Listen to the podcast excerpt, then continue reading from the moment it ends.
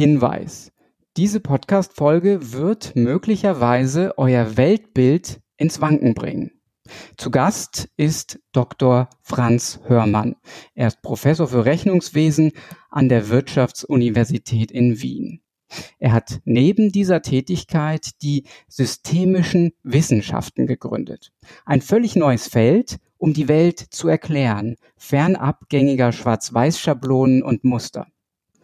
Franz Hörmann eignet sich nicht für kurze Soundbites. Er nimmt sich Zeit, er holt aus und antwortet in Fülle. Ich hoffe, ihr findet Gefallen daran und ich hoffe, ihr bleibt dran, vielleicht auch sogar bis zum Schluss. Inspiration ist auf jeden Fall garantiert, denn da wartet eine ganz wunderbare neue Welt auf uns. Zeitpunkt Reset ist ein neuer Podcast, der die Zutaten und Möglichkeiten dieser neuen Welt vorstellen möchte und fördern möchte. Und das geht vor allem dank eurer Hilfe. Also vielen Dank fürs Abonnieren, vielen Dank fürs Teilen und für die richtig krass motivierten Danke für eine Bewertung auf Apple Podcasts oder iTunes. Und jetzt heißt es Vorhang auf für Professor Dr. Franz Hörmann.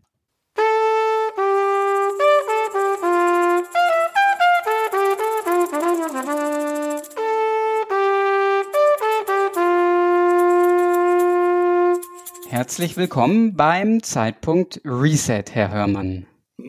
Ja, danke schön für die Einladung. Schön hier sein zu dürfen. Ich habe äh, ziemlich viel auf dem Zettel stehen. Ich ähm, überflieg mal gerade so, was die Themenbereiche sein könnten, die wir heute Abend ansprechen. Einmal würde ich sehr gerne aufs Geldsystem schauen, mhm. denn da tut sich ja echt viel. Also wir haben Kryptowährungen, wir haben im nächsten Jahr wahrscheinlich den digitalen Euro, dann kommt Facebook mit dem Libra. Und ja, eigentlich ist allen zumindest die sich damit beschäftigen, klar, das jetzige Geldsystem funktioniert nicht mehr. Und Ihnen ist es auch schon sehr lange klar, denn Sie haben 2011 schon ein Buch darüber geschrieben. Das Ende des Geldes heißt es, Wegweiser in eine ökosoziale Gesellschaft. Ja, wie könnte denn so ein neues System aussehen? Und vor allem, was passiert mit denen, die heute von diesem jetzigen System profitieren? Werden die so einfach den Schlüssel äh, aus der Hand geben? Also das ist schon mal ein ziemlich dicker Batzen, der könnte ja, ja. Eine, ganze, eine, ganze, Sendung füllen. Aber ich habe mir noch mehr vorgenommen. Und, und das zwar, ist auch gut so. Das ist gut so. Also ich würde gerne über Gemeinschaften sprechen und neue Organisationsformen. Ja. Denn ich denke, wir spüren alle, dass das Parteiensystem ausgedient hat und äh, interessanterweise haben Sie ja selber mal eine Partei gegründet. Also das finde ich auch ein spannendes Kapitel zu hören, wie es Ihnen damit äh, gegangen ist. Gerne. Aber ich glaube, der wichtigste Teil, und damit würde ich dann auch anfangen, ist die Wissenschaft. Weil im Moment, wir merken es alle, Wissenschaft beeinflusst unser aller Leben. Und ähm, ich würde Sie einfach zum Anfang bitten, sich kurz vorzustellen für die Menschen, die Sie noch nicht kennen. Da können Sie gerne ausholen, äh, wo immer Sie wollen. So mit der Frage im Hinterkopf, was hat Sie denn zu der Gründung der systemischen Wissenschaften geführt? Ja, danke schön. Ja, wenn ich wirklich ausholen darf, dann fange ich am besten in meiner Schulzeit an. Ja. Da war ich nämlich ein begeisterter Naturwissenschaftler. Also Physik, Mathematik, Chemie, Biologie, das waren so meine Fächer. Und ich habe da meine Freizeit damit zugebracht, mit der Straßenbahn quer durch Wien zu fahren und mein ganzes Taschengeld in Bücher anzulegen. Ich kannte also wirklich die, die wichtigsten Buchhandlungen in ganz Wien und habe mir da immer Bücher gekauft, ähm, die eigentlich schon sehr fortgeschrittene universitäre Inhalte hatten um mich einfach selbst weiterzubilden. Das, was also in der Schule so erzählt wurde, das war mir relativ banal und viel zu simpel. Das wusste ich eigentlich schon äh, aus Literatur, die ich privat vorher gelesen hatte. Mhm. Äh, also ich, ich kannte auch schon, ich konnte schreiben, lesen und zwar nicht nur in Block- und Druckschrift, sogar in dieser altdeutschen Schrift, als ich in die Volksschule kam. Das wurde aber dort sinnvollerweise geheim gehalten, um dem Mobbing zu entgehen, der Mitschüler. Ja, wie dem auch sei. Äh, ich war also ein wissbegieriger Mensch und damals waren, wie gesagt, die Naturwissenschaften meine große Liebe und ich wollte dann gegen Ende der Gymnasialzeit eigentlich theoretische Physik studieren. Und auch meinen Lehrern war das klar und alle haben gedacht, okay, das ist halt eben mein Bildungsweg. Und dann ganz plötzlich, als ich inskribieren sollte an der Universität, da hatte ich so eine Eingebung, wie ich sie in meinem Leben hin und wieder habe, so eine richtige Klartext-Durchsage von großer Wichtigkeit, mhm. wo mir gesagt wurde, solltest du das wirklich studieren wollen, dann musst du es auch in Amerika studieren, nicht nur in Wien. Und solltest du dann dort eine gute Idee haben und eine Erfindung machen, dann schnappt sich das das Militär und macht eine Waffe draus. Mhm. Und das war eine so, so eine, eine, eine merkwürdige Erfahrung. Das war so ein, eine dringende Durchgabe, ja, so ein, ein, ein Auftrag, dass mir sofort klar war, solche äh, Ideen, wie ich sie damals hatte, also überlichtschnelle Raumfahrt, ja, das Beamen von einem Punkt zum anderen, alles, was halt Science-Fiction-Fans damals so geliebt haben aus den Romanen und den ersten Fernsehserien, ja. davon ich überzeugt war, dass man das auch wirklich umsetzen könnte. Von dem war ich dann ähm, genauso überzeugt, dass es jetzt und hier noch nicht der richtige Zeitpunkt war das öffentlich zu machen und das herauszubringen. Also habe ich meine ganzen Studienpläne über den Haufen geworfen, von einem Tag auf den anderen, meine Freunde gefragt, was die tun wollen. Und die sagten, ja, sie studieren an der Wirtschaftsuni und da habe ich mich dann einfach angeschlossen. ja. Ist ja bis heute also, so, ne? So eine gängige Antwort. Ja, Wirtschaft. Ja, ja das war ja damals schon so. Äh, man hat zwar gesagt, man studiert Physik oder man studiert äh, Medizin, aber äh, man macht die Wirtschaftsuni. Ja, also das, es wurde auch gar nicht so als Studium äh, gewertet, sondern das war eher so ein gesellschaftliches Ereignis. Ja. Also mhm. um mit bestimmten Kreisen in Kontakt zu kommen, äh, um die richtigen Vokabel ähm, zu beherrschen und ähnliches. Und ich dachte mir damals, also wenn man äh, mit Naturwissenschaften sich gut auskennt, in Mathematikfirmen ist und vor allem, ich habe mich damals in die ersten Personal Computer, in die Kleinrechner verliebt und die dann begonnen in Pascal und in Basic zu programmieren. Also wenn man da gut ähm, beschlagen ist, dachte ich mir, dann kann man es da auch ganz weit bringen in der Wirtschaft. Und ich habe mir dann lange Zeit überlegt, worauf ich mich spezialisieren werde. Und das Rechnungswesen, da ich ja Naturwissenschaftler war von meiner Prägung her, war mir also immer äh, wichtig, denn da hat man ja zumindest behauptet, exakt messen und beschreiben und zählen und wiegen zu können. Mhm. Erst viel, viel später bin ich dann so schrittweise dahinter gestiegen, dass dem ganz und gar nicht so ist, wenn man es im Detail betrachtet und hinterfragt. Dann war Wirtschaftsinformatik klar, ja, denn die IT, die hat sich immer stärker ausgebreitet.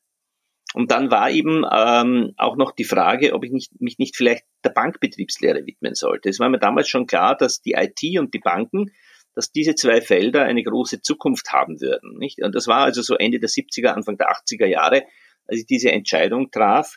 Und ich habe mich dann aber doch für Rechnungswesen entschieden, weil mir klar war, dass äh, Rechnungswesen und das Beherrschen von Bilanzen und äh, Bilanzen zu lesen, aber auch zu erstellen, ist etwas, was die Banker genauso brauchen, aber auch andere Berufssparten.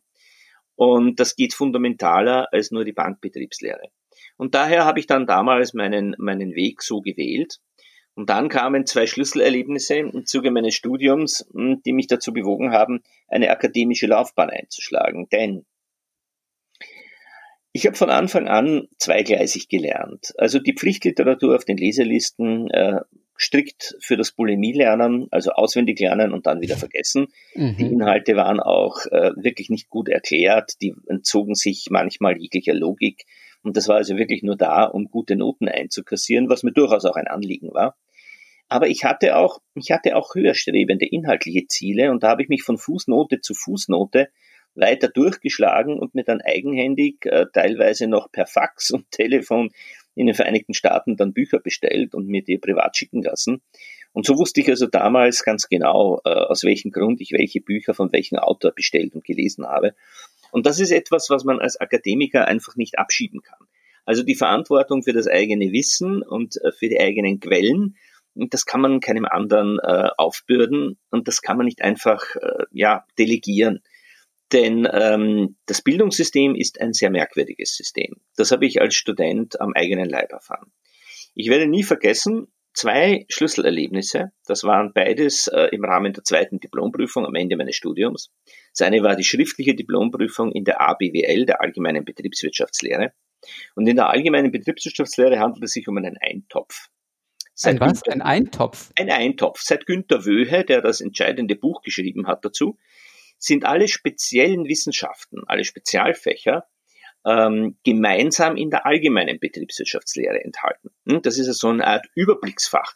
Und daher gibt es auch an den Universitäten nie ein Institut oder ein Department für ABWL, sondern die Diplomprüfungen werden so abgehalten, dass jede spezielle BWL einfach das gleiche prüft wie bei ihren speziellen ähm, Studenten im Spezialfach, nur mit einer kleinen Leseliste und etwas einfacher.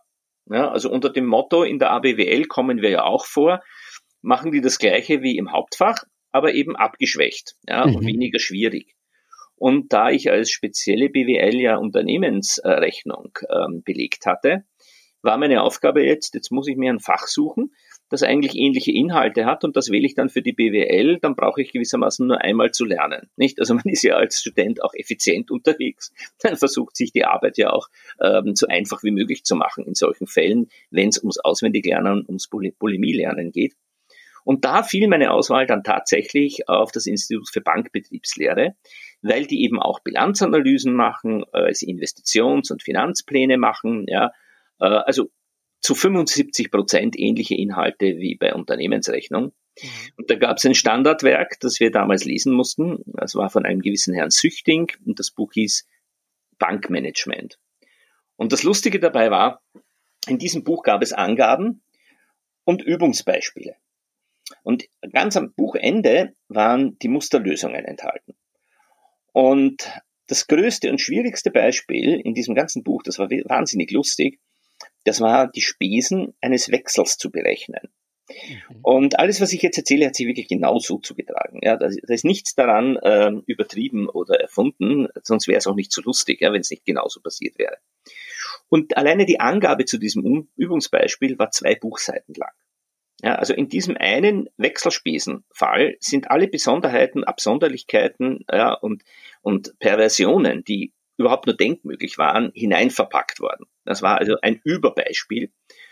Und ich habe mich dann auch wirklich hingesetzt, ich habe das ausgerechnet, ich kam zu einem Ergebnis und wollte das dann mit der Musterlösung vergleichen. Und am Ende des Buches, bei dieser Beispielnummer, da stand als Musterlösung eine einzige Zahl. Ein einziger D-Mark-Betrag. Ja, also kein Rechengang, kein Ansatz, keine Erklärungen, nichts. Ja, eine Hausnummer stand dort, sonst nichts. Naja, und diese Zahl war aber nicht mein Ergebnis. Ja. okay. Jetzt konnte ich nichts anderes. Ich habe das noch zweimal gerechnet, bin aber immer wieder auf dasselbe, nämlich mein Ergebnis gekommen, nicht auf das im Buch. Und dachte mir, okay, dann gehe ich in die Sprechstunde zum Assistenten und äh, informiere mich mal, wie das zu lösen ist. Na, ich ging also mit meinen Aufzeichnungen zum Assistenten, legte den Süchting auf dem Buch, meine Durchrechnung und sagte, ich bereite mich auf die Diplomprüfung vor, ich wüsste gerne, äh, wie man hier zum richtigen Ergebnis kommt. Der Assistent hat sich das angesehen und gesagt, kein Problem, hat die Schublade aufgemacht, nahm seine Unterlagen heraus, legte sie daneben und wir hatten eine dritte Zahl. Dieser junge Kollege war aber schon relativ routiniert. Er hat vielleicht eine Zehntelsekunde, äh, bisschen, war ein bisschen Zehntelsekunde irritiert. Dann hat er mir genau in die Augen gesehen und gesagt, lieber Kollege, machen Sie sich keine Sorgen, denn dieses Beispiel kommt nicht zur Diplomprüfung.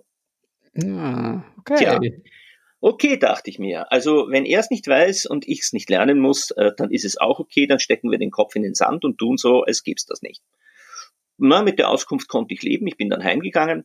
Und das Lustige dabei, genau dieses Beispiel, natürlich mit veränderten Zahlen, kam dann aber zur Diplomprüfung.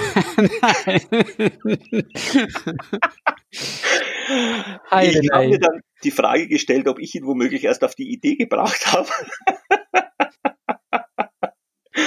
und habe es dann nach bestem Wissen und Gewissen gerechnet, so wie ich es immer gerechnet habe. Ja, es hat mir ja auch nie jemand anders erklärt. Naja, und als Ergebnis bekam ich auf diese schriftliche Klausur, die natürlich auch aus anderen Beispielen bestand, aber insgesamt war meine Note dieser schriftlichen Prüfung dann ein befriedigend. Ja. Und die Regel zur Einsicht, zur Prüfungseinsicht, lautete damals interessanterweise so, zur Prüfungseinsicht äh, darf man nur gehen, wenn man ein negatives Ergebnis hat. Mhm. Und jetzt stand ich dann mit einem äh, Zeugnis, mit einem Befriedigend vor der Tür dieses Instituts und haben mir noch einmal genau überlegt, was da eigentlich passiert ist. Und gesagt, da gibt es ein Lehrbuch mit einer zweiseitigen Angabe und als Lösung nur eine Zahl. Dann gibt es einen Assistenten, der auch nicht weiß, wie man das rechnet, und er sagt, das ist wurscht, wir prüfen es nicht. Dann prüfen sie es doch. Ja? Und dann hat man irgendein Ergebnis, erfährt aber nicht, ob es richtig oder falsch ist, und das ergibt dann ein befriedigend. Mhm. Und das war für mich so, ähm, so abartig verrückt, ja, dass ich mir dachte, das ist ja eigentlich eine Verarschung von Menschen, die es einfach wirklich nur wissen wollen. Ja? Also hat man hier in diesem Haus keine Chance, ähm, seinen Wissensdurst wirklich zu stillen, kompetent einfach aufgeklärt zu reden, was ist hier wirklich Sache. Gab es denn jemand, der das richtig gerechnet hat? Äh, jetzt, ich habe nie jemanden kennengelernt. Okay. Vielleicht hätte ich dem Autor des Buches einen Brief schreiben müssen.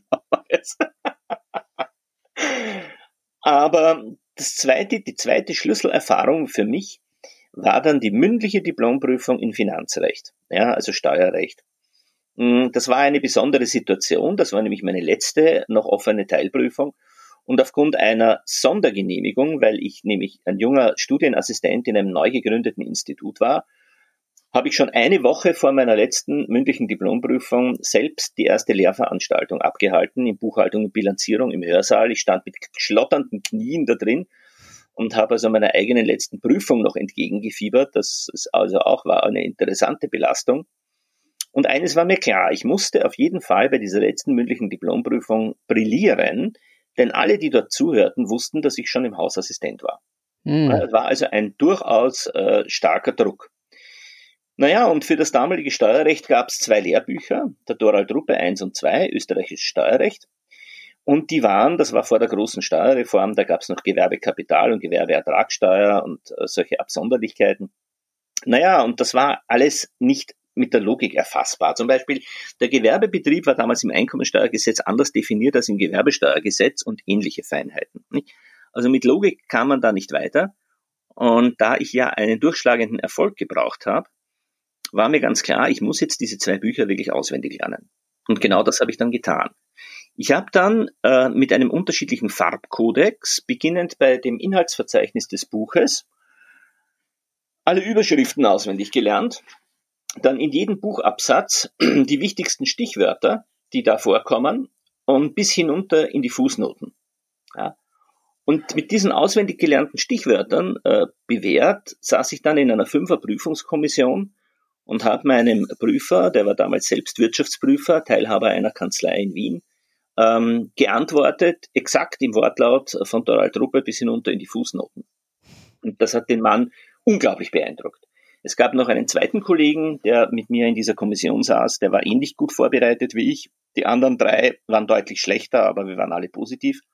Naja, nachdem er uns unser sehr gut ins Zeugnis eingetragen hat, hat er gemeint, bitte, Sie beiden kommen Sie jetzt anschließend noch äh, in mein Institut, ich muss mit Ihnen reden. Na, und ich war dann sehr beruhigt, dass das alles so toll gelaufen ist und die Show vorüber war. Und wir treten dort in sein, ähm, in sein Zimmer ein und er sagt, liebe Kollegen, Sie haben mich bei der Prüfung jetzt so beeindruckt, dass ich Ihnen einen Arbeitsplatz in meiner Kanzlei anbieten möchte. Ach.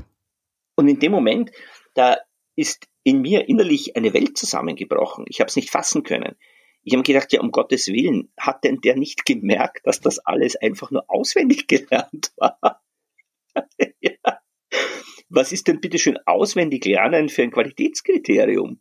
Ja, ja wahrscheinlich ich, das einzige an deutschen und österreichischen Universitäten. Ja, also bitte, wie, wie kommt man auf die Idee, jemanden, der hervorragend auswendig lernt, ernsthaft ein Jobangebot zu machen. Ich meine, wenn ich ihn als Mitarbeiter habe, ja, als Assistenten oder so, und ich sehe, der ist zuverlässig, der ist interessiert, der forscht nach, etc., ja, dann kann ich mir das vorstellen. Aber aufgrund einer auswendig gelernten mündlichen Prüfung, das ist ja vollkommen absurd. Naja, und mein Kollege war ganz begeistert und mit dem hat er sich schon über die Urlaubsregelungen unterhalten und ähnliches. Und dann ist er ungeduldig geworden und hat gesagt, na, Kollege Hörmann, haben Sie sich schon überlegt? Und ich war noch immer ganz fassungslos und habe ihm in die Augen geschaut und gesagt, Herr Professor, das ehrt mich zwar, dieses Angebot, ich muss aber leider absagen, denn ich habe schon äh, einen Job hier im Haus als Studienassistent. Und das und hat er, eher vom Stuhl gefallen wahrscheinlich. Ja, ja, das hat er mir nie verziehen. Er war, also ab dem Moment war er einer meiner Intimfeinde dort im Haus. dass ich ihm da so völlig ehrlich gesagt habe, nein, das mache ich nicht, ich bin lieber Studienassistent an der WU. Ja, und da war es mir dann irgendwie klar, dass man der Wissenschaft eine Lanze brechen muss, äh, dass, dass man zunächst mal überlegen muss, was bezeichnen wir überhaupt als Wissenschaft? Ja? Wie gehen wir vor? Und in späteren Jahren, äh, ich habe mich dann vom Jahr, Jahr 2000 bis 2010 mit Wissensmanagement auseinandergesetzt. In den 90er Jahren selbst ist es mir gelungen, den Informationsgehalt von Bilanzen zu widerlegen, und zwar auf mathematischer Ebene. Mhm. Das ist sehr lustig und sehr elegant. das hat nämlich äh, mit der nicht trivialen Maschine von äh, Heinz von Förster zu tun, äh, dem Miterfinder der Kybernetik. Es gibt eine Website antibilanz.info. Da ist das alles fein säuberlich aufgeschrieben. Ja, also Bilanzen enthalten definitiv keinen sich sinnvollen Informationswert. Und das ist ganz klar. Es ist sogar noch viel paradoxer, denn ähm, Bilanzen werden ja mit großem Aufwand sehr teuer erstellt und geprüft. Angeblich, wenn wir uns Wirecard anschauen und ähnliche Dinge, die ja in den Vereinigten Staaten noch viel üblicher und gehäufter auftreten als bei uns, dann sehen wir, dass die also das Geld nicht wert sind, das Papier nicht, auf das sie gedruckt werden. Ja. Und äh, das Interessante ist ja, wir waren ja dann äh, ein Großinstitut im Zeitablauf, das Department for Finance, Accounting and Statistics. Und da saßen die Kapitalmarkttheoretiker mit den Rechnungswesenmenschen, also Finance und Accounting, ähm, Tisch an Tisch. Und in der Kapitalmarkttheorie gilt ja der Grundsatz, dass eine Information nur dann einen Marktwert hat, wenn ich sie habe, aber die restlichen Markt Marktteilnehmer haben sie nicht. Mhm. Das ist der Grundsatz der Informationsasymmetrie. Und wir im Accounting-Fachbereich hingegen vertreten die Meinung, dass sehr aufwendig erstellte und geprüfte Bilanzen an sich einen Wert darstellen und deswegen das Geld für diese Prüfungshonorare auch gut angelegt ist. Aber mit dem Geschäftsbericht erhält der ganze Markt im selben Moment dieselben Informationen. Mhm. Das heißt, wir haben zwei ganz grundlegende, konfligierende Grundaxiome in unseren Wissenschaftsfächern. Ja. ja. Welches stimmt? ja, das, die Frage hätte ich gern mal bei Institutskonferenzen gestellt. ich habe das nie fassen können, dass die Leute hier also wirklich Sessel an Sessel sitzen und sich über das Wetter und über das Fußballspiel unterhalten, aber nicht über die grundlegende Inkompatibilität ihrer Grundannahmen ja, in den Theorien. Und das hat mich dann irgendwann so genervt, dass ich es dann auch äh, aufgegeben habe, an solchen Konferenzen teilzunehmen und mich aus diesen ganzen Vereinigungen und, und, und Institutionen wieder zurückgezogen habe.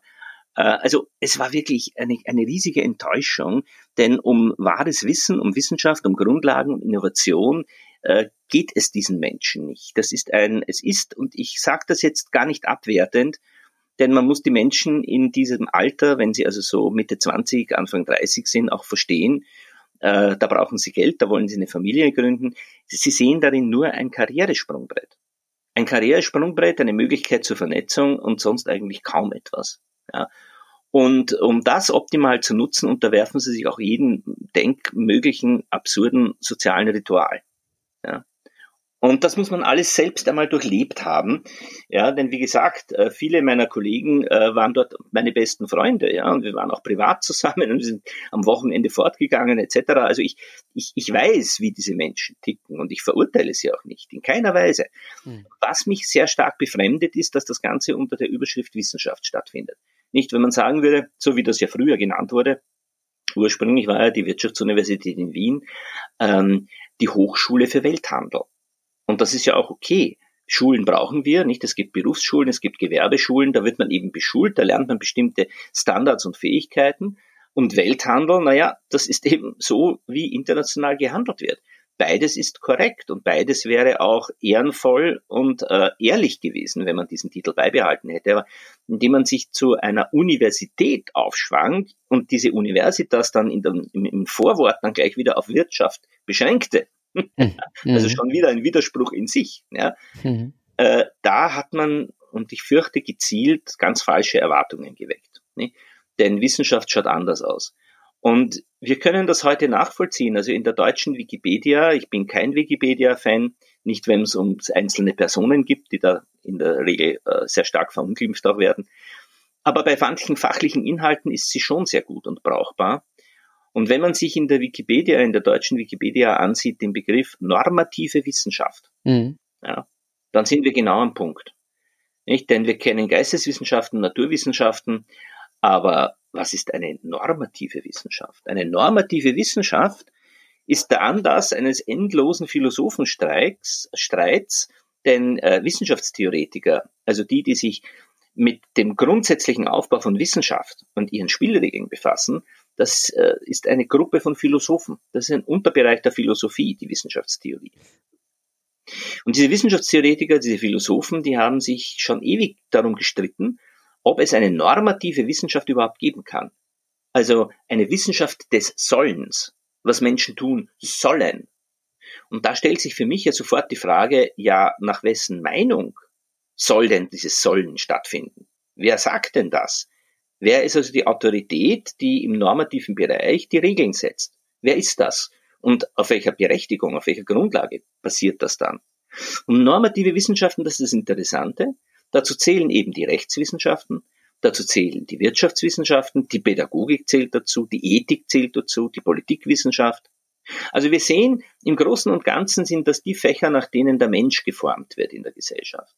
Also vom Kindergarten über die Schule, über das Bildungssystem, in der Pädagogik, später über das Rechtssystem und über das Geld- und Wirtschaftssystem. Ja, so werden wir geformt, so werden wir gesteuert und man behauptet, dies sei eine Wissenschaft. Aber, ja, aber, das wird sehr stark bestritten. Also es gibt keinen Beleg dafür, dass äh, normative Wissenschaft auch wirklich Wissenschaft im eigentlichen Wortsinne ist und nicht einfach nur dem Namen nach eine behauptete Wissenschaft. Was ist denn normativ? Normativ ist eine Regel, die sich eine kleine Gruppe, in der Regel alter weißer Männer, um das Klischee zu benutzen, ja, äh, sich ausdenken, damit andere sich danach richten mögen. Hm. Das ist normative Wissenschaft in jedem Bereich. Und wir erleben es in Zeiten wie diesen, dass, äh, und das wird überdeutlich, wenn man das mal verstanden hat, inzwischen ja auch die Medizin zur normativen Wissenschaft geworden ist. Wenn nämlich eine WHO zum Beispiel die Definition einer Pandemie verändert, dann ist das ein normativer Akt. Ja. Das heißt, diese Normativität ja, steht über der wissenschaftlichen Methode. Und das ist jetzt eben die Frage. Wollen wir das? Wollen wir eine, Gesell eine Gesellschaft, die unwissenschaftlich ist, und zwar von Grund auf. Denn wenn wir die Gesellschaft nicht naturwissenschaftlich, ja, nach freier Wissenschaft und freier Kunst gestalten, so wie es im Menschen selbst veranlagt ist, wie der Mensch sich frei entfalten könnte. Wenn wir das nicht tun, sondern uns Regeln vorgeben lassen unter dem Deckmantel einer Wissenschaft, dann haben wir nichts anderes als ein verstecktes Priestertum. Hm. Dann haben wir eine verborgene Staatsreligion des Rechts und des Geldes, äh, die sich aber momentan eben mit dem Mäntelchen der Wissenschaft tarnt diese, diese Science Wars, das war, glaube ich, in den 90ern eine, eine ganz große Auseinandersetzung ne, zwischen ja. den Realisten und den ja. sogenannten postmodernen Wissenschaftlern. Ähm, ja, da gab es dann ja auch ein paar, die tatsächlich versucht haben, äh, neue Wege vorzuschlagen und äh, äh, eine neue Verbindung von Wissenschaft, Mensch, Natur und allen Dingen neu zu denken. Ja. Äh, ja. Bruno Latour fällt mir da ein, das Parlament der Dinge äh, 2001. Aber ich habe so das Gefühl, das ist im Sande veräppt. Und ähm, was, was führt Sie denn zu der Annahme, dass jetzt tatsächlich der Zeitpunkt gekommen ist für einen wirklichen Paradigmenwechsel? Äh, ja, ich spreche ja äh, also in den Gruppen, in denen ich mich bewege, heutzutage momentan äh, hauptsächlich virtuell, sogar vom Multiparadigmenwechsel. Mhm. Denn äh, es hat sehr viel mit der Art und Weise zu tun, äh, je länger ich jetzt darüber nachgedacht habe, und das sind schon einige Jahrzehnte, es hat sehr viel damit zu tun, wie wir uns selbst und anderen gegenüber Wirklichkeit konstruieren. Mhm. Auf welcher Ebene wir Tatsachen behaupten und Beweise konstruieren. Ja. Und äh, wenn wir uns zum Beispiel die englische Wikipedia ansehen und dort den Begriff Normative Science nachschlagen, dann werden wir dort eine spannende Formulierung finden, dass es sich bei Normative Science um geistige Konstruktionen handelt, die mit einer versteckten politischen Absicht konstruiert und publiziert werden. Mhm.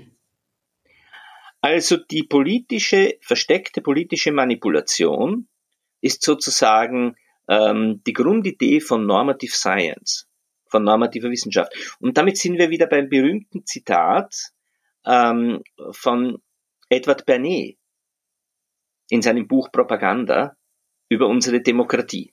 Mhm. Also Edward Bernays Propaganda sagt, die intelligente und bewusste Steuerung von uns Menschen durch eine intelligente Gruppe im Hintergrund, das ist das, was wir heute Demokratie nennen. Mhm.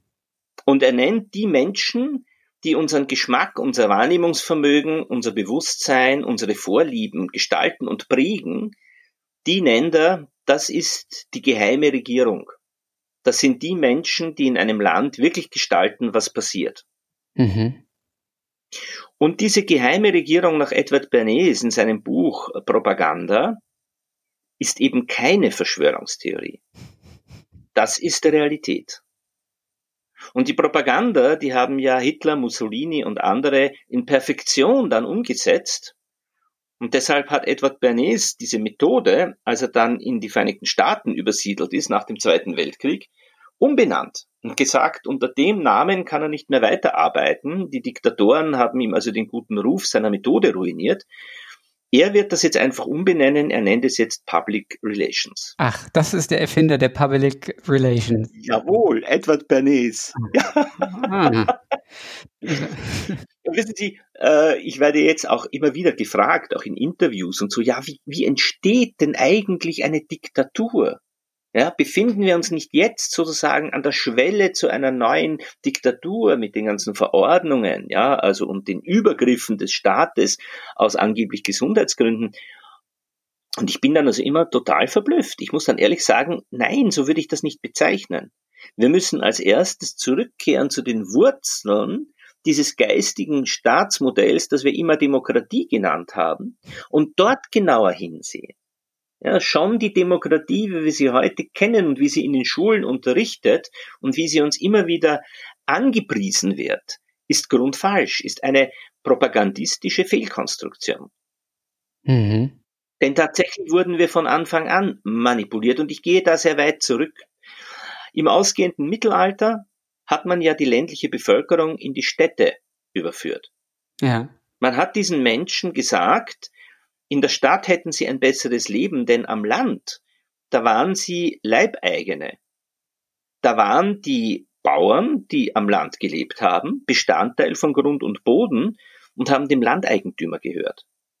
Ja. Und deshalb gab es damals die Regel, wenn man vom Land wegzieht und man gibt sich in die Stadt, dann ist man nicht mehr im Leibeigentum, sondern dann ist man ein freier Bürger.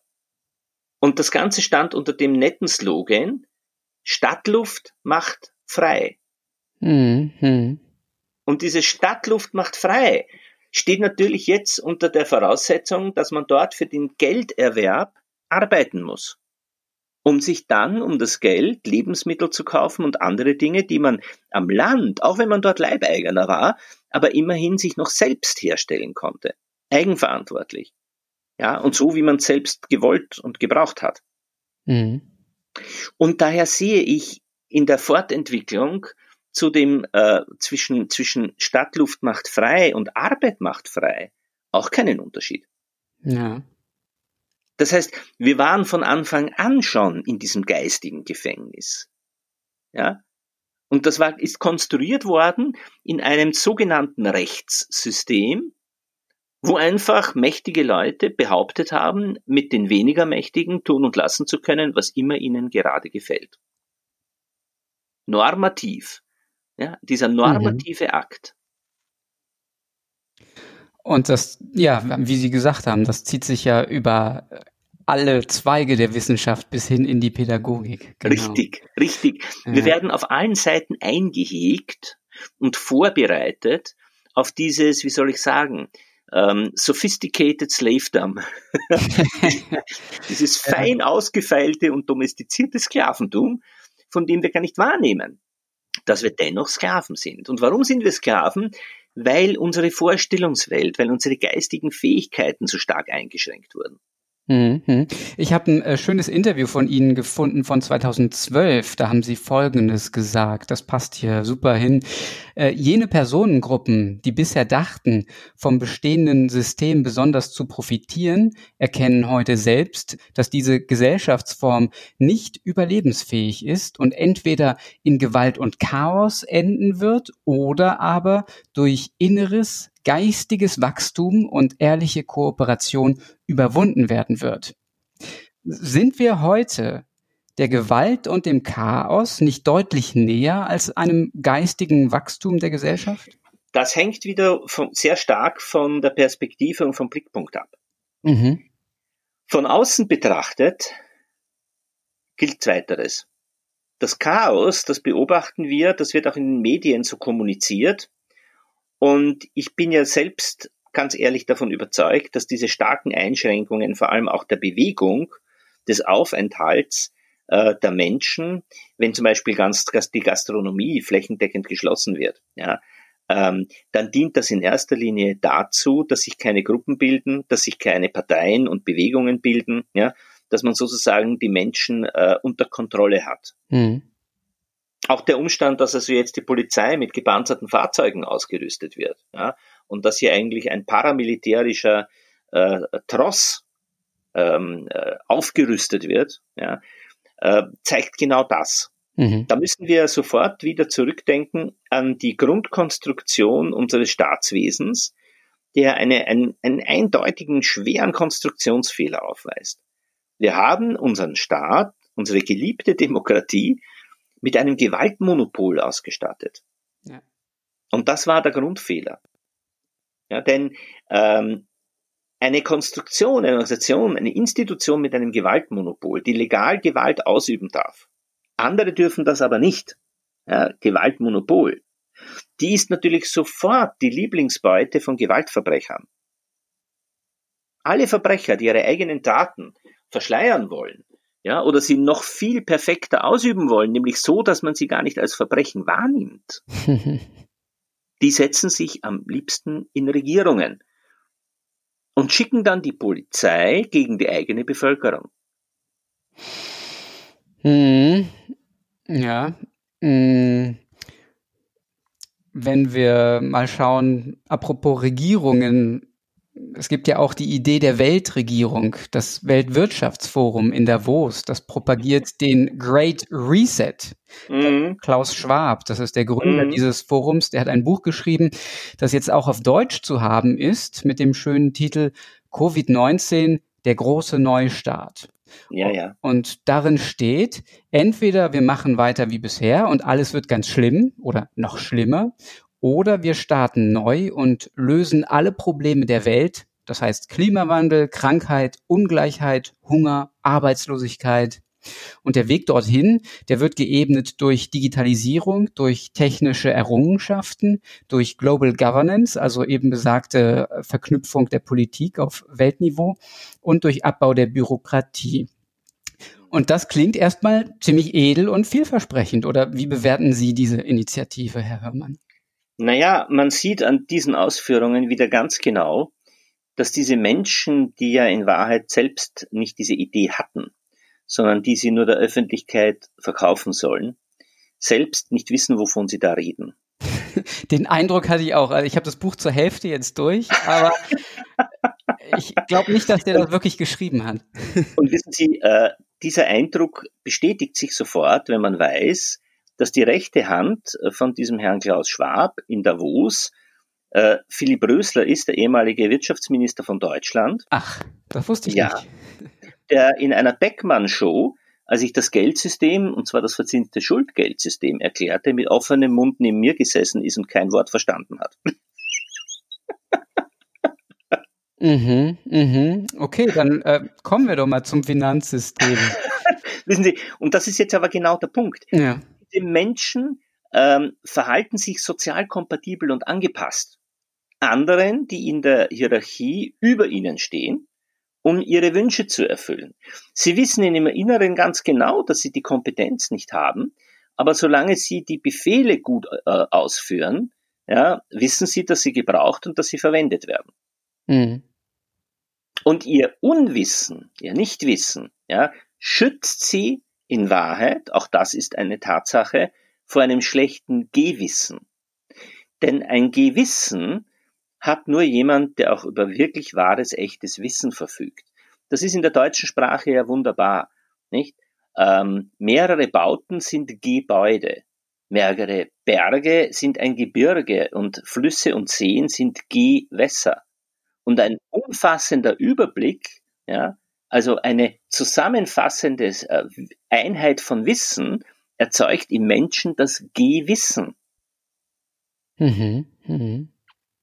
Aber wenn man uns die Wissenschaft in viele kleine Schubladen zerschlägt, äh, wo die Fachkollegen in den einzelnen Schubladen nicht mehr miteinander kommunizieren können, dann verhindert man, dass dieses Gehwissen überhaupt entsteht. Und deswegen kommen dann die Befehlsausführenden äh, auch nie in einen Gewissensnotstand. Ja. Wie würden das die systemischen Wissenschaften ändern? ja, also systemische Wissenschaften sind ein völlig anderer Zugang. Ja. Ähm, es geht hier eben wirklich um die Frage, was verstehen wir unter Wissenschaft? Und so wie wir Wissenschaften heute oder die letzten zwei, dreihundert Jahre betrieben haben, ähm, gehen wir ja in Wahrheit immer von toter Materie aus. Irgendwann vor 14 oder 15 Milliarden Jahren sei angeblich der ganze Kosmos in einem Urknall entstanden. Also in einem winzigen Moment entstand aus dem Nichts das alles. Ja. Wobei man natürlich nicht fragen kann, warum das entstand und was vorher war. Und das ist auch legitim, denn wir brauchen für jedes geistige Modell, äh, für jede wissenschaftliche Theorie ein Grundaxiom. Mhm. Eine Grundannahme, die wir selbst nicht weiter hinterfragen können. Ja, so funktioniert immer Wissenschaft und das ist vollkommen klar. Es gibt ein natürliches Ende des Fragestellens. Also wenn ich mein eigenes Leben und mein Bewusstsein und mich selbst hinterfragen möchte, dann ende ich genau an diesem wunderbaren Wort des brennenden Dornbusches, ich bin. Über das Ich bin kann ich nicht hinausdenken. Ja, das kann ich nicht erklären und das kann ich nicht ableiten. Nicht in diesem äh, inkarnierten Zustand, in dem ich mich gerade befinde. Ja, ich bin reduziert auf meine fünf elektromagnetischen Sinne und vielleicht auf das, was ich in lichten Momenten an Erinnerungen oder Eingebungen habe. Mhm. Und das, was aber beim Urknallmodell interessant ist, ist Folgendes. Damals entstand angeblich tote Materie. Raum, Zeit, Materie und Energie sind in einem Moment aus dem Nichts entstanden. Und ab diesem Moment läuft alles nach sogenannten Naturgesetzen ab, wobei ja der Begriff selbst schon eigentümlich ist, denn Gesetze kommen ja immer von einem Gesetzgeber. Und das kann ein Parlament sein, äh, das kann auch ein, ein Autokrat sein, ein Herrscher. In dem Fall ist es die Natur, oder? Aber, ja, aber das ist das Interessante. Denn jeder, der ein Gesetz setzt und es verfasst und schreibt, kann es jederzeit auch wieder ändern. Also die Idee der unveränderlichen Naturgesetze ist schon ein Widerspruch in sich selbst. Kein Gesetz ist unveränderlich. Jedes kann sofort neu gefasst und umgeschrieben werden. Ja, außer die Naturgesetze, aber auch da ist das anscheinend möglich, ja. Und deswegen, sie, deswegen sollten sie auch keine Gesetze sein. Da kommt noch etwas dazu. Wir haben ja nicht einmal als menschliche Art die Möglichkeit, diese Abläufe über mehrere Millionen oder Milliarden von Jahren zu kontrollieren und zu überblicken. Das heißt, ob sich da jetzt irgendetwas verändert an den Naturkonstanten, äh, das können wir gar nicht feststellen. Wobei manche ähm, sehr weit denkende Wissenschaftler wie Rupert Sheldrake das sowohl auch getan haben.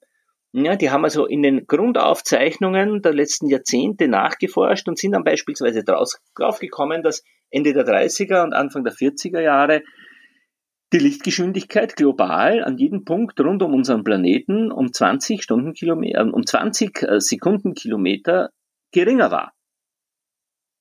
Die hat sich verringert Ach, und ist dann wieder schneller äh, geworden. Das ich auch nicht. Ja. Ja.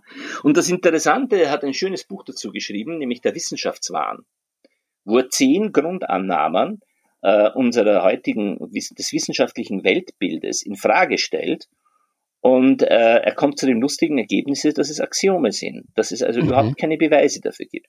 Und da gibt es die metronomische Gesellschaft in England, die sich also mit der Vermessung dieser Naturkonstanten befasst, wie zum Beispiel Lichtgeschwindigkeit. Und den Leiter dieser Gesellschaft hat er darauf hingewiesen und gefragt, was es denn mit dieser Veränderung der Lichtgeschwindigkeit auf sich haben mag. Und er hat ihm die Antwort gegeben, na ja, das waren natürlich Messfehler, denn die Lichtgeschwindigkeit ah, ist ja konstant. Okay. Ja, man kann das immer irgendwie begründen, ja. Und darauf hat er ihm noch eine Frage gestellt, gesagt, ja, was glauben Sie, ähm, aber was verhindert den, den Umstand, dass äh, das vielleicht mal wieder passiert? Vielleicht äh, erhöht oder senkt sich die Lichtgeschwindigkeit in Zukunft auch wieder mal. Und da bekam er dann eine ganz tolle Auskunft. Ja, und hat ihm dann nämlich gesagt, seit, ich denke 1976, irgendwann in den 70er Jahren, kann das gar nicht mehr passieren, denn seit damals hat man das Urmeter neu definiert. Bis zu diesem Zeitpunkt war das eine bestimmte Metalllackierung in einem X-Profil einer Standardlänge, in Paris hinterlegt war und verschiedene Länder haben dann Referenzmodelle erhalten. Ja. Ja. Ein Spezialmetall, das sich mit verschiedenen Temperaturen möglichst wenig zusammenzog und in der Länge veränderte. Aber in diesem Jahr, ich glaube es war 1976, hat man sich entschlossen, das Meter als ein Vielfaches einer blauen Lichtwellenlänge zu definieren. Und das bedeutet, sollte sich da an der Lichtgeschwindigkeit etwas ändern, werden wir es nicht messen können, weil sich dann auch der Längenmaßstab automatisch anpasst. Aha, okay. Und das nennt man in Wirklichkeit einen Zirkelschluss. Ja. Und darauf sind diese Wissenschaftler stolz, und sie merken es nicht, dass sie damit ihre eigene Wissenschaft, die bis dahin noch eine Naturwissenschaft war, zu einer normativen Wissenschaft umgestaltet haben. Hm. Ja, also in den klassischen, in der klassischen Naturwissenschaft entstand die tote Materie, Raum, Zeit, Materie und Energie, hat sich dann in irgendeiner Form im Kosmos ausgebreitet. Und dann entstehen aus den Quanten die Atomteilchen, aus den Atomen die Moleküle, dann kommen wir von der Atomphysik zur Physik, zur Chemie über die äh, molekularen Bindungen. Bei der Kohlenstoffchemie kommen wir zur Biologie. Dann vernetzen sich bestimmte Zellen, ja, die Neuronen. Es entstehen Netzwerke, elektrischer Strom, Impulse fließen durch diese Netzwerke und dann sagt man uns, auf irgendeiner emergenten Ebene entsteht dann quasi von Selbstbewusstsein. Mhm. Wenn ich also in diesem Paradigma, wenn ich also in diesem Welt, in dieser Weltanschauung mich selbst verstehen will, dann muss ich mehrere Wissenschaften von der Pike auf durchforschen, durchlaufen, erlernen, studieren, die Brücken zwischen den Fächern schlagen äh, und am Schluss verstehe ich noch immer nicht, warum ich ich bin und was Bewusstsein eigentlich bedeutet. Mhm.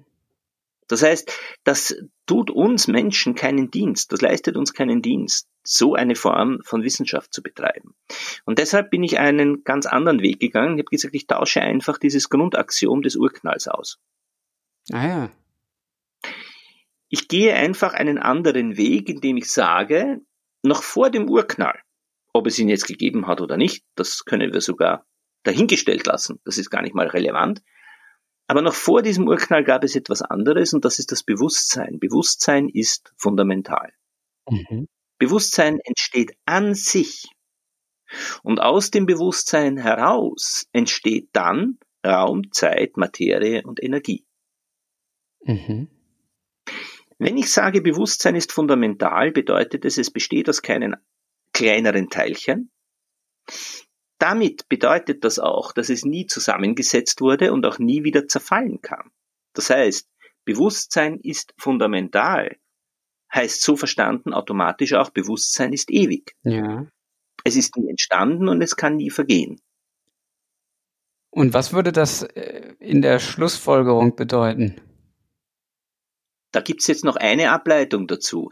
Wenn ich davon ausgehe, dass der kleinste und der allgemeinste Baustein der Welt Bewusstsein ist, dann ist der ganze Rest nur Kommunikation. Mhm. Dann sind die einzigen Prozesse, die ich verstehen und beherrschen sollte, Kommunikationsprozesse zwischen bewussten Wesen. Und das ist, das ist verständlich. Nicht, denn ob es Wirtschaft ist oder Recht oder Pädagogik, Es geht immer um Kommunikation. Mhm. Ich komme da gut mit, verstehe das und ähm, ich sehe bloß gerade noch nicht, wie das zu, zu einer Auflösung führt, sozusagen. Wenn man die anderen Wissenschaften, wenn man die, die, die normativen Wissenschaften nimmt, ähm, wie die sich da wiederfinden können, vielleicht so ausgedrückt. Ja, im Prinzip ganz einfach. Wir zerlegen diese normative Wissenschaft in einzelne Rollen bestimmter intelligenter Wesen, die miteinander kommunizieren. Wenn also jetzt zum Beispiel in einem Parlament ein Abgeordneter sagt, äh, wir haben keine Mittel mehr, unser Budget ist knapp, ja, dann können wir ihm sofort äh, die Frage stellen, was eigentlich an einem beliebigen Zeichenvorrat knapp sein soll. Es handelt sich ja nur um Zahlen. Ja. ja? Das heißt, die Form der Kommunikation, wie wir mit den Zahlen kommunizieren, ist offenbar unvollkommen. Wir müssen diese Kommunikationsregeln ändern. Nicht so, dass Geld beispielsweise schon in seiner Entstehung eine Schuld ist, also etwas Negatives, das ich dann erst später mit neuem Geld, das wieder eine Schuld ist, zurückzahlen muss. Weshalb es uns nie möglich sein wird, Schulden zu bezahlen, weil schon die Zahlungsmittel selbst wieder Schulden darstellen. Ja, ja. Also diese Absurdität an sich ist ja relativ schnell erklärt und offengelegt. Und jemand, der das verstanden hat, der kann natürlich ein auf Geld oder auf das heutige äh, Schuldgeld basierendes Wirtschaftssystem auch gar nicht ernst nehmen. Mhm. Wenn so jemand erfährt, dass man deswegen Menschen verhungern lässt, ja, oder medizinische Unterstützung versagt oder womöglich Kriege führt, ja, ja, dann wird's ja nur noch absurd. Nicht? Ja, so ist es nun mal, wie äh, die Welt gerade tickt, ne? Und schon ziemlich lange. Da, das ist halt das Ding. Und äh, ja, ja. wir stellen ja. uns jetzt alle die Frage, ähm, wo, wo, wo ist der Way out? Also wo ist in der Tat ähm, die Tür, durch die man gehen kann? Und ähm, ja, viele Bewegungen, die sich jetzt gerade ad hoc bilden, Sie haben es ja schon erwähnt, äh, anfangs, ich habe auch selbst eine Partei gegründet hier in Österreich, das war die Mutbürgerpartei, und die war wirklich etwas ganz Interessantes, denn schon bei unserer Gründung haben wir bekannt gegeben, wir, sollten wir jemals in ein Parlament äh, kommen, mal dort hineingewählt werden, wir verfolgen auf gar keinen Fall das Ziel, eine Mehrheit zu erringen. Aha. Unser Ziel ist ein anderes. Wir wollen die anderen Parteien in die Lage versetzen, miteinander sinnvoll zu kooperieren. Mhm. Denn das ist ja das Interessante. In unserer sogenannten Demokratie handelt es sich, jetzt abgesehen vom Gewaltmonopol, auch noch aus einem anderen Grund um eine Diktatur. Denn wenn ich selbst etwas auf demokratischen Wege umsetzen möchte, dann benötige ich eine Minderheit, die dagegen stimmt. Ich brauche nämlich eine Mehrheit, die dafür stimmt. Und die halte ich aber nur gegen eine Minderheit, die dagegen steht. Mhm. Und das ist natürlich keine vernünftige Vorgangsweise, denn sinnvoll wäre ja ein Konsens. Ja, natürlich schwierig mit äh, entsprechender Größe an Menschen oder Meinungen. Das hat natürlich etwas mit Größe und zwar mit Größe äh, der Zuständigkeitsregionen äh, zu tun. Ja, also ich bin zum Beispiel selbst in meinem eigenen Körper mit meinem Geist ähm, und meiner Seele für mich selbst zuständig. Ja. Und für Körper, Geist und Seele lehne ich andere Zuständigkeiten ab. Ja, da hat kein, kein Arzt, ja, und kein Anwalt und auch kein Priester die Macht, mich von irgendetwas zu überzeugen, wenn ich das nicht aus eigenem Gewissen, aus eigener Überzeugung will. Das ist mein ureigener Zuständigkeitsbereich. Die nächste Erweiterung äh, entsteht in einer Zweierbeziehung. Ja, da müssen auch beide Partner äh, im Konsens sein, müssen genau wissen, was sie tun und müssen es freiwillig tun und gemeinsam tun. Und dann kann ihnen von außen auch keiner mehr Vorschriften erlassen. Ja, dann sind sie auch autonom als Zweierbeziehung. Das geht dann in die Familie hinein. Das geht dann über auf das Viertel, auf die Wohnstraße, ja, etc. Und überall dort, wo ich aufgrund meiner natürlichen Kompetenz, meiner Erfahrung und meiner Fähigkeiten kompetent bin, dort kann ich dann auch entscheiden. Mhm. Und dort hat mir dann auch niemand anderer von einer höheren Ebene dreinzureden. Nicht? Das ist ja in Wirklichkeit ähm, die vernünftige, richtig verstandene Subsidiarität, das Subsidiaritätsprinzip. Und aus dieser Sicht des Subsidiaritätsprinzips, dass man informationstheoretisch wieder äh, absichern kann, Ja, genauso wie im fehlende Informationswert von Bilanzen. Ja, ist es vollkommen klar, dass eine Regierung eines großen Landes, also ich würde schon sagen, Österreich ist schon dafür viel zu groß. Ja, ein großes Bundesland ist auch schon zu groß. Ja, eine Gemeinde, eine Kleinstadt mit vielleicht 4.000, 6.000 Einwohnern, das wäre also so gerade die Grenze einer kleinen Entscheidungsgruppe wie ein äh, Gemeinderat, ein Bürgermeister, die kennen noch die Leute vor Ort, die kennen die Probleme, die können mit den Menschen auch äh, Aug zu Aug äh, auf Augenhöhe kommunizieren und reden. Das heißt, da entsteht eine natürliche Autorität, natürliche Kompetenz und dort ist daher auch die Befugnis, Dinge zu regeln. Mhm. Vorzugsweise im Konsens, ist gar keine Frage. Ja. Aber nach oben hin, die Hierarchie auf der Ebene des Bundeslandes, des Landes oder eines Länderverbundes oder international, da kann man sich natürlich gerne Datenmaterial beschaffen. Ja, da kann man Experten als Berater hinzuziehen, vergleichende Werte erheben, alles das. Aber in diese größeren Bereiche kann man keine Befehle erlassen. Das geht nicht.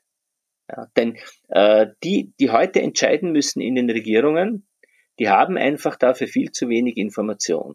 Da hat es eine schöne Untersuchung mal gegeben, wie viel Gigabyte ja, pro Minute und pro Stunde auf die Bürgerinnen und Bürger eines Landes von oben, von der Autorität herunterprasseln.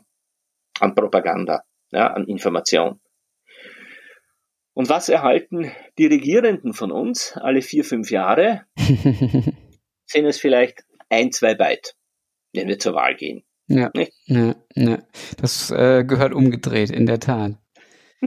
Es gehört nicht nur umgedreht, äh, das kann keine Entscheidungsgrundlage sein.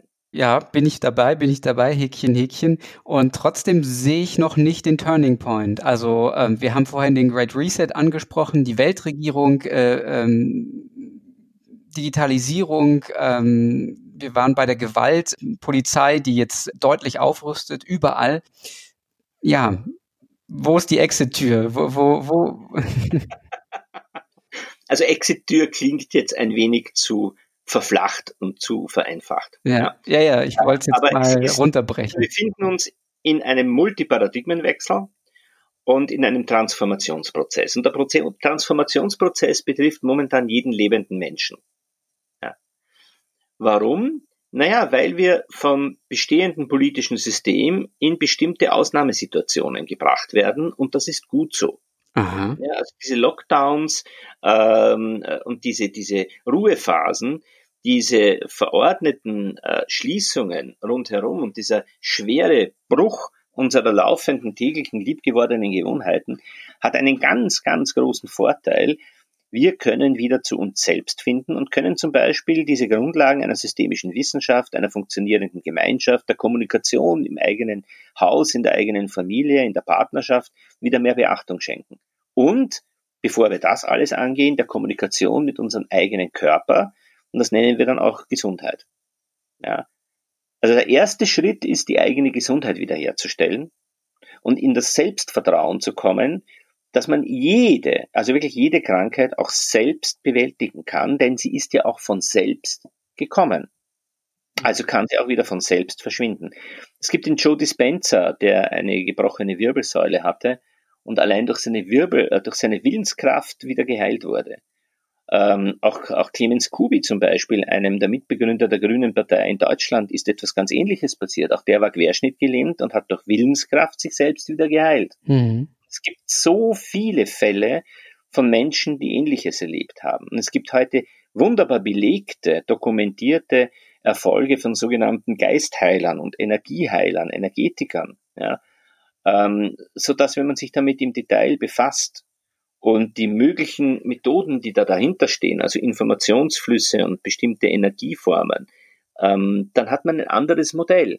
Und dann wird man zum Beispiel erkennen, dass man mit seinen eigenen Körperzellen und den eigenen Organen auch kommunizieren kann. Mhm. Nun wird das so das, also einer der berühmtesten deutschen Geistheiler, der glaube ich auf Mallorca momentan äh, sitzt, äh, und dort praktiziert, in einem Buch auch geschrieben hat, die Sprache der Organe. Ja. Ja. Nun, nun wird das natürlich gerade ähm, vom System, also von den Menschen, die gerade zuständig sind für die Gesundheit, als Hokuspokus bezeichnet. Und ähm, da ist jetzt alles andere als ein Aufeinander zugehen und ähm, mit, sich austauschen ähm, an der Tagesordnung. Homöopathie äh, und so ist, ist ja auch gerade äh, von den Grünen sogar verworfen worden.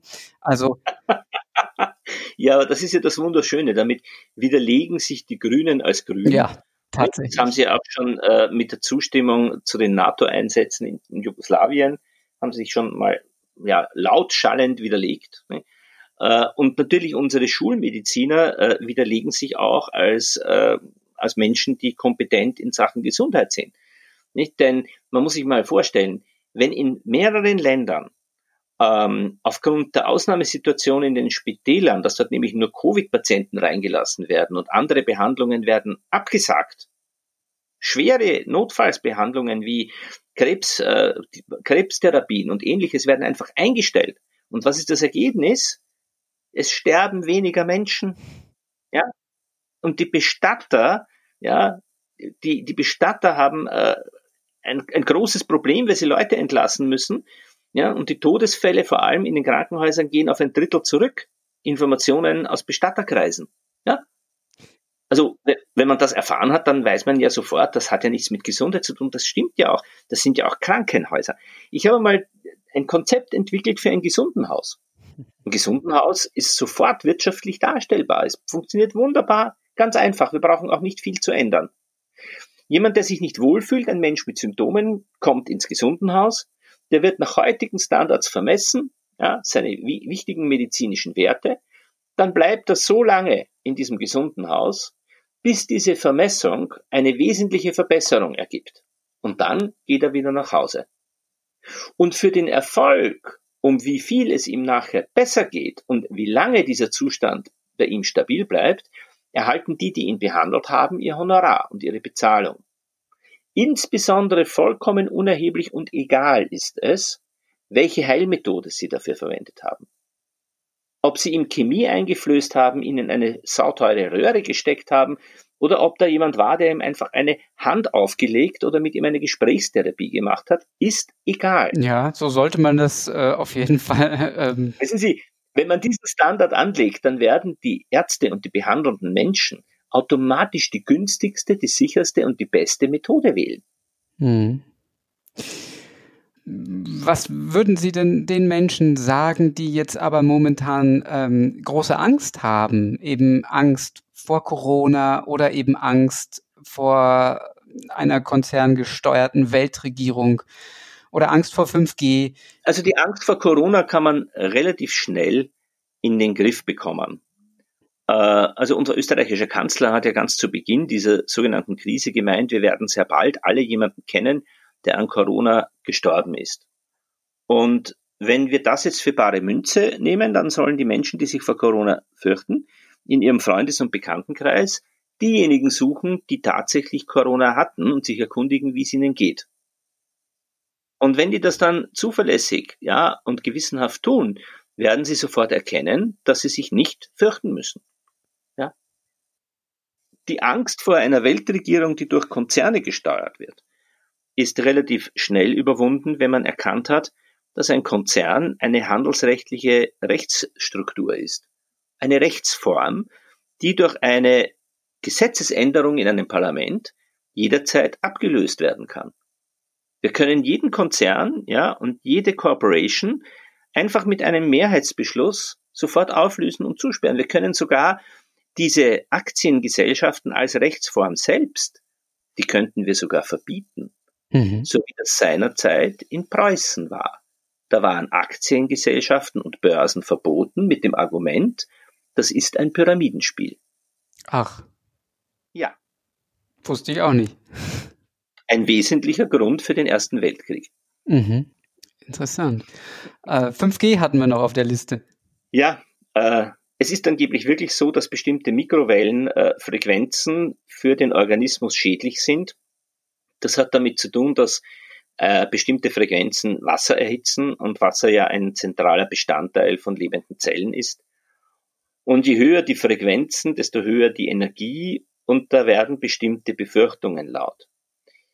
Jetzt muss man aber auf der einen Seite sehen, dass diese Entwicklung von 5G in vielen Ländern langsam wieder abweicht. Viele Techniker und viele Verantwortliche erkennen offenbar, dass das vielleicht gar keine so gute Lösung ist und dass wir da bessere Technologien haben, die nicht so schädlich sind. Und es kommt noch ein weiterer Punkt dazu, äh, nämlich der, dass unser Organismus selbst in der Lage ist, mit Herausforderungen und Schädigungen umzugehen und fertig zu werden, weit, weit über das Maß hinaus, das naturwissenschaftlicher, ähm, naturwissenschaftliche Wissenschaftler sich heute noch träumen lassen. Ja, also es gibt äh, zum Beispiel glaubwürdige Berichte, ähm, dass Menschen auch immer wieder zum Beispiel in hohen Mengen Gift zu sich genommen haben, äh, ohne dass ihnen das Schaden zugefügt hat. Mhm. Also mit der richtigen geistigen Einstellung kann man uns auch mit diesen Frequenzen nicht wirklich schaden. Ja, die, die Zellregeneration, und das ist auch ein Teil äh, von Epigenetik, ja, also ähm, diesen neuen Zweig, wo man eben erkannt hat, Bruce Lipton hat da sehr viel ähm, dafür getan, äh, dass äh, eben nicht unser Schicksal in den Genen steht und nicht weil äh, unsere Großeltern Krebs hatten, ja und unser unser Vater oder unser Onkel dass das deswegen unser Schicksal ist, ja, Krebs zu entwickeln. Das ist nicht so. Und wenn wir eine gesunde Lebensweise an den Tag legen, wenn wir diszipliniert sind und wenn wir wahrscheinlich auch, das ist vielleicht das Besondere, mit unserem Körper äh, selbst kommunizieren. Ich empfehle folgende Vorgangsweisen. Ich habe das selbst erlebt. Wenn ich Dinge äh, tun musste oder äh, gedacht habe, ich müsste jetzt eine Erwartung äh, erfüllen, gegen meinen eigentlichen Willen, dann hat sich das organisch manifestiert dieses, diese, diese Ablehnung. Und ich habe solche Warnungen und solche, solche Vorzeichen äh, immer sehr genau registriert. Ich bin überhaupt eben, wie gesagt, ein besonders sensibler Mensch. Ich nehme solche Dinge sofort wahr und bin dann auch in mich gegangen. Und äh, in dem Moment, wo ich diesen inneren Widerspruch aufgelöst habe und gesagt habe, ich tue das aber auch wirklich aus Überzeugung, dann verschwindet auch dieses Gefühl. Und das ist vielleicht jetzt in der Corona-Zeit das Wichtige, in der Kommunikation mit unseren nächsten Lieben in der Familie herausfinden, was tut uns weh. Ja, wo hakt's? Wo spüren wir Unebenheiten, Widersprüche? Ja, wo geht etwas auf ein Organ? Und wenn wir in dieser frühen Phase diese Probleme lösen können, dann können wir auch Krankheiten vermeiden. Mhm. Ich selber habe die Erfahrung gemacht, dass ähm, man sich dann gegenseitig irgendwelche Zahlen um die Ohren wirft und ähm, ja, der eine hat hier eine, eine Studie und der andere hat da eine Studie und am Ende ähm, ja. ja ist man auch nicht schlauer. Vorsicht, das ist für Menschen, die äh, sehr rational leben, ja. ja, die also alles über den Verstand regeln. Aber wenn man in, in seinen Innenraum geht, ja, wenn man wirklich nur ohne Versuch, ohne Versuch, ein rationales Kausalmodell zu bemühen, mhm. das uns ja meistens die Assoziation aufdrängt. Wenn immer etwas war, und dann sagen wir sofort, uh, das ist der hohe Blutdruck und den habe ich weil, ja, äh, oder äh, da hätte ich jetzt das Gläschen Rotwein nicht trinken sollen oder wie auch immer, nicht? Also unser Unterbewusstsein ist ja sehr schnell mit diesen rationalen, antrainierten Verstandeserklärungen mhm. bei der Hand. Aber das müssen wir erkennen. Und wenn wir das erkennen, dann lassen wir diesem Verstand seinen Willen. Da sagen wir, ja, ja, ja, es gibt Menschen, die sehen das so und sicher, ja, auch diese Studien, das ist sicher valide, das kann man erheben und das Zahlenmaterial, da will ich jetzt gar nicht das bestreiten. Das gilt aber nicht für mich und nicht in dieser Situation. Ich habe das ja schon, also schon als kleines Kind erlebt. Wenn ich mal bei einem Arzt war und der hat mich irgendwie untersucht, dann hat er in irgendeinen Kasten hineingeschaut und dann hat er mal was über meinen Körper gesagt. Und ich habe das überhaupt nicht verstanden. Ich habe mir immer gedacht, was glaubt dieser Mann im weißen Mantel über meinen Körper zu wissen, weil er in sein Kästchen schaut, wenn er in meinem Körper doch gar nicht lebt. Und ich glaube, diese Natürlichkeit, dieses natürliche Selbstbewusstsein, dass ich der Herr in meinem Körper und meinem Geist bin, das müssen wir uns jetzt schrittweise, aber konsequent zurückerobern. Insofern ist das in der Tat eine riesige Chance, in der wir uns befinden. Vor allem eben auf geistiger Ebene, aber ähm, alles andere, was da daraus folgt und da dranhängt, ist ebenso wichtig und schwerwiegend, könnte man sagen. Letztendlich setzt das ja auch voraus, dass man Menschen hat, die integer sind und die dem Wohl der Menschen verpflichtet sind. Und genau das ist ja heute das Problem, dass unser ganzes System, unser Verständnis auf, auf Konkurrenz basiert und Rivalität befördert und, und, und kein, kein Miteinander, also nicht lösungsorientiert ist. Richtig. Und solange wir in dieser Konkurrenz oder noch schlimmer, eine Spezialform der Konkurrenz, in diesem Nullsummenspiel verhaftet sind, werden wir zueinander auch nicht ehrlich sein. Ja? Denn immer wenn ich um einen bestimmten Betrag etwas kaufen möchte, zum Beispiel um einen Geldbetrag von 100 Euro, dann gebe ich einen Wert von 100 hin und erhalte einen Wert von 100. Plus 100 minus 100 gibt 0. Und das ist für den Verkäufer der Ware genau die gleiche Situation. Wir befinden uns in einem Nullsummenspiel. Das heißt, den Wert, den ich haben will, möchte, muss ich einem anderen Geschäftspartner wegnehmen. Ja, also das, was ich erhalte, nehme ich einem anderen weg. Das ist das Nullsummenspiel. Und das sehen wir am schönsten in diesem alten Kartenspiel Poker. Mhm. Und wie ein Nullsummenspiel auf die Informationsflüsse wirkt, sehen wir bei der Gewinnstrategie des Pokerspiels. Da gibt es zwei. Da gibt es das Pokerface, gibt keine Information weiter. Und noch besser der Bluff. Täusche mit Vorsatz. Okay? Wirecard. Ganz genau. Und damit sehen wir aber auch, wenn wir uns an den Wilden Westen erinnern, dass es manchmal auch schlechte Verlierer gab. Die haben dann zur Waffe gegriffen und dann war der Sieger in Wirklichkeit der größere Verlierer.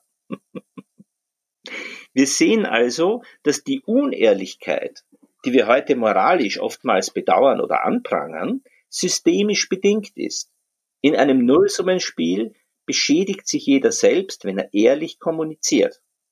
Daher müssen wir so schnell wie möglich unser Geldsystem beziehungsweise unser informationales Steuerungssystem, ja, das ist der weitere Begriff, der Geld als Unterart mit umfasst, das müssen wir auf ein Plussummenspiel umstellen. Und das geht ganz einfach, ist nämlich nur eine Frage der Buchungstechnik. Sehen Sie denn ähm, Möglichkeiten für Länder aus diesem globalen Finanzsystem auszusteigen? Wo ist das praktikabel? Wo, wo, wo sehen Sie sozusagen erste Möglichkeiten dieser neuen Wege? Ja, es ist jederzeit möglich. Denn was wir nicht vergessen dürfen, auch dem Geldsystem liegt zunächst einmal ein Bewertungssystem zugrunde. Das heißt, wer sagt uns eigentlich, was in Geld bewertet wie viel wert ist? In der heutigen Welt sind das die Wirtschaftsprüfer und die lassen ihre Regeln in London von einem privaten Verein schreiben. Das ist das International Accounting Standards Board. Und die haben das Monopol der internationalen Bilanzierungsregeln aller börsennotierten Unternehmen.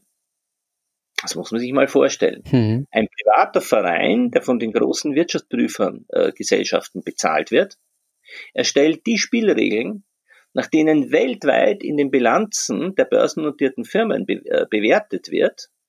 Diese Spielregeln werden nach Brüssel zur EU geschickt und die reicht das an die Regierungen weiter und die haben kein Einspruchsrecht.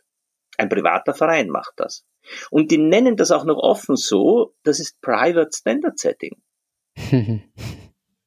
das heißt, dort, wo es um Geld geht, ist das eigentlich Privatsache. Und jetzt müssten wir eigentlich als aufgewachte Gemeinschaft sagen, gar kein Problem. Das sind private Standards, aber weil sie privat sind, sind sie nicht öffentlich und daher betreffen sie uns gar nicht. Was der private Verein macht, darf er als privater Verein machen. Und es darf sich auch gerne ein internationaler Konzern nach diesen Regeln richten, aber dieser Konzern hat dann in unserem Land keine, keine Spielregeln mehr der kann dann zu Hause spielen oder mit anderen, die diese Regeln akzeptieren. Wir haben unsere eigenen und wir akzeptieren das ganz einfach nicht. Na, Griechenland hat es ja probiert damals unter Varoufakis, dem Finanzminister. Ne? Der, der hatte ja tatsächlich den Plan, also einen Plan B, auszusteigen. Aber der Druck war so groß, von der Finanzlobby, von der internationalen Finanzlobby, dass, dass äh, sie letztendlich doch klein beigegeben haben. Also so leicht se sehe ich das nicht, das Kommen. Naja, man muss dazu sagen, heute äh, sind wir von der Technik her schon viel weiter. Äh, was man bei uns ja nicht weiß, ist, dass in fast allen afrikanischen Ländern äh, die Menschen eigentlich nur noch mit dem Handy bezahlen. Mhm. So in China natürlich auch. Von China wissen wir es, ja, zumeist. Aber es ist in Afrika genauso. Und da werden keine Banken verwendet, sondern das sind die Telefonanbieter. Die Telefonanbieter führen dort die Konten der Menschen. Und das kann man natürlich in jedem Land, in jeder Gemeinde könnte man das, in jedem Dorf. Ja, also einfach ein elektronisches Abrechnungssystem, das für bestimmtes Verhalten und für bestimmte Leistungen Punkte vergibt, wo auch immer die herkommen. Die muss man nicht wieder jemanden wegnehmen und gegen Zinsen sich ausleihen. Ja, Sie meinen da jetzt auch nicht das äh, chinesische Social Credit System? Ja, das ist natürlich in Verruf gekommen. Ja. Das ist ja keine Frage. Ja. Denn das wird natürlich über die Verknapp Verknappung und über den sozialen Druck als Erpressungsmittel missbraucht. Mhm. Ja, das ist vollkommen klar. Aber wenn die Menschen in einer kleinen Gemeinschaft übereinkommen, dass gute Brötchen einen Wert X haben, ja, und dass eine volle Mahlzeit mit Vor- und Nachspeise einen Wert Y hat und ein schöner Tisch und ein, ein, ein, ein schön gedrechselter Stuhl Z, dann kann man das ausschreiben und dann werden Menschen, die das produzieren und herstellen wollen, ähm, einfach, wenn die Leistung entspricht, diesen Wert auf ihr Konto erhalten. Denn dann ist diese, dieser Geldbetrag nur noch ein Maßstab für Wert mhm. und nicht ein Tauschmittel mit einem vorgetäuschten Eigenwert. Und das ist die wichtige Revolution, um die es jetzt geht. Wir müssen dem Geld einen vorgetäuschten Eigenwert nehmen, den, den es in Wirklichkeit nie hatte. Nicht denn Knappheit alleine ist kein Wert. Mangel ist kein Wert. Aber wenn wir uns die englische Definition von Economics, also von Wirtschaftswissenschaften ansehen, dann kommen wir ja gleich dahinter. Denn Economics wird definiert als the optimal use of scarce resources. Und das bedeutet, ohne Knappheit gibt es keine Wirtschaft. Das heißt, man kann einen Wirtschaftswissenschaftler gar nicht fragen, wie wir in die Fülle kommen und den Mangel überwinden. Dazu kann er nämlich nur eine Privatmeinung haben. Aber wenn er sich dazu äußert, dann verlässt er im selben Moment den Boden seiner Wissenschaft. Denn diese Wissenschaft ist auf den Mangel definiert. Deswegen ist sie ja auch normativ. Spannend, ja, da wären wir wieder am Anfang. ja, ganz genau. So schließt sich schön der Kreis. Ja, ähm, wo, wenn, wenn Sie die Zukunft definieren könnten, jetzt Sie ja. alleine, wie sähe ja. die aus? Also die Zukunft nach Franz Hörmann in, keine Ahnung, within five, ja. five years time oder ten oder so. ja, innerhalb der nächsten fünf Jahre, mhm. in einzelnen Schritten. Ich kann mir gut vorstellen, dass aufgrund der immer größeren Proteste und Widerstandsbewegungen, vor allem weil die Menschen jetzt in breiten Massen sich nicht mehr an die Corona-Maßnahmen halten und zugleich die Polizei und die Exekutive ihre eigenen Rechtsgrundlagen hinterfragt. Ja. Und sich dann auch nicht mehr als uninformierte Uniformierte missbrauchen lässt. ja. Dass da dann die Regierungen unter Druck kommen, sich mit Querdenker und anderen Freiheitsbewegungen an einen runden Tisch zu setzen und dort ganz offen und ehrlich zu kommunizieren. Und das wird wichtig sein, dass das unter der Leitung, unter der Moderation von erfahrenen äh, Trainern und Kommunikationswissenschaftlern passiert, sodass hier die Gefühle ähm, hintangehalten werden, sodass der Geist von Vergebung und von wirklichem Verständnis herrschen kann und dass man auch nicht in die Angst oder in die Scham geht, mhm. sondern offen ausspricht, was die eigene Weltsicht war, die echten, tatsächlichen, ehrlichen Bewegungsgründe. Es gibt ja in unserem Geldsystem, weil es auf Mangel und Verknappung beruht, eigentlich nur zwei Maßnahmen. Nach unten wird erpresst, nach oben wird bestochen. Ja. Beides ist legitim, wenn man ein Opfer ist, zu äußern. Mhm. Wenn man sagt, ich wurde erpresst, daher habe ich das getan, dann ist das einfach zu akzeptieren. Das ist das Motiv, das dann offen ausgesprochen wird. Und dafür sollte es dann auch keine Strafe geben. Genauso aber bitte ist das bei Bestechung. Wenn jemand sagt, ich wurde bestochen, deshalb ist es gemahnt, bin ich dafür, dass man das auch nicht mehr unter Strafe stellt, nicht bei einem positiven Systemwechsel. Solange wir diesen Menschen in heutigen Führungspositionen mit Strafe drohen, ist es vollkommen natürlich, dass sie in den Reflex, in den Widerstand gehen, ja, und eben nicht ihre Machtpositionen verlassen wollen. Mhm. erst wenn wir ihnen sagen, wir verstehen euch, wir sind bereit, mit euch offen und ehrlich über eure wahren Beweggründe zu sprechen und wir brechen dann auch nicht den Stab über euch, denn nur dann habt ihr ja die Chance, auch offen und ehrlich darüber zu sprechen. Ja. Dann kann man einen gemeinsamen Weg der Veränderung und der Verbesserung finden. Und ich denke, dass es auch in verantwortungsvollen höheren äh, Positionen durchaus Leute gibt, die sich so eine Entwicklung wünschen würden. Ich glaube, es gibt immer mehr Menschen, die sich das wünschen, ähm, in allen Teilen dieser der Sozialpyramide. Ja, ja, es ist ja, ich denke, für viele ist dieses Festhalten an der Machtposition eigentlich nur noch ein Akt von Notwehr. Und das sollten wir ihnen ersparen. Ja, auf jeden Fall werden es bewegte Zeiten oder sind es ja schon sowieso. Ich danke Ihnen sehr, sehr herzlich für diese ja, tiefen Einblicke in ähm, alle Bereiche der Gesellschaft, der Wissenschaft, des Menschseins überhaupt. Ähm, sehr, sehr spannend. Ich habe mitbekommen, dass Sie demnächst eine Webvideoreihe starten, wenn Menschen da noch weiter, noch tiefer gehen möchten. Ähm, wollen Sie ganz kurz sagen, was uns da erwartet und wann es losgeht? Ja, ich werde zusammen mit einem lieben alten Freund und einer ganz genialen, äh, wunderbaren Dame werden wir zu dritt eine Webvideoreihe äh, starten. Und da geht es eben auch um diesen Multiparadigmenwechsel. Ähm, bei der Dame handelt es sich um Sandra Weber, die die Tiki-Methode entwickelt hat. Das ist, äh, ja, Psychotherapie trifft's jetzt nicht ganz. Es ist eine innere Veränderungsmethode ähm, eines Menschen, das viele äh, seelische, geistige und körperliche Probleme gemeinsam anspricht. Und ähm, Peter Klein äh, hingegen ist ein, äh, ein Mensch, ein Coach mit jahrelanger, jahrzehntelanger Aufstellungserfahrung, der auch spannende Bücher zu dem Thema geschrieben hat. Und seit über zehn Jahren veranstalte ich im kleinen Rahmen immer wieder sehr erstaunliche, verdeckte Aufstellungen zu ähm, Themen in Wissenschaft, in Kultur, in der Gesellschaft. Und da haben wir einige Dinge schon sehr früh in Erfahrung gebracht aus dem Feld, wie man das dann nennt in diesen Kreisen, die sich dann später auch wirklich genauso manifestiert haben. Und äh, wenn man das selbst so erlebt hat, dann kann man äh, an diese inneren Zusammenhänge erst auch glauben. Ja, und dort werden wir auf verschiedene Veränderungen, die wir gerade gemeinsam durchlaufen, äh, zu sprechen kommen, unsere eigenen Erfahrungen schildern äh, und auch die Möglichkeit geben für Menschen dann, ihre Probleme ähm, zu lösen, indem wir ihnen genau diese Fähigkeiten vermitteln, die notwendig sind, um in ihre eigene Psyche, in ihren eigenen Organismus, aber auch in ihre Kommunikationsprozesse sich besser einzufühlen und dann diese Kompetenz zu fühlen.